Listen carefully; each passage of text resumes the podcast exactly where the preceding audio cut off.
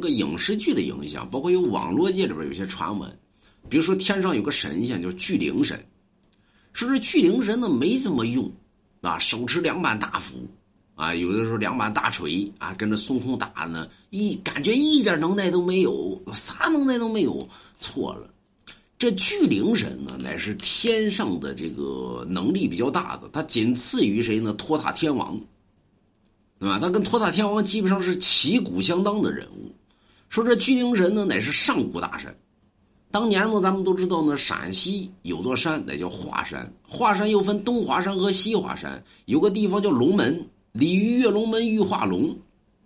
这个龙门这地儿的来源，就跟这巨灵神有关系。说当年大禹治水治在此地之后呢，这个山阻挡了水，结果呢，这个山呢谁都弄不开。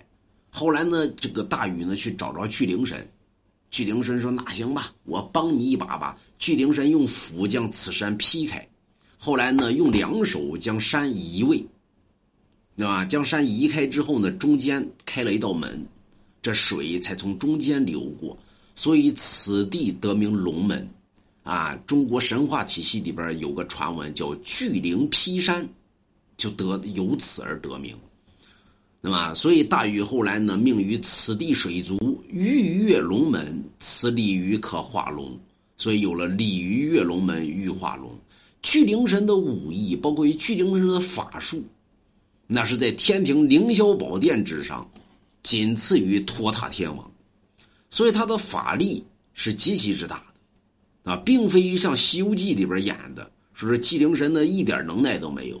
如果说巨灵神跟孙悟空打的话，如果玉帝要放开的话，那么玉帝那是给孙悟空放水呢。如果不放水的话，巨灵神能劈死孙悟空，孙悟空根本不是巨灵神的对手。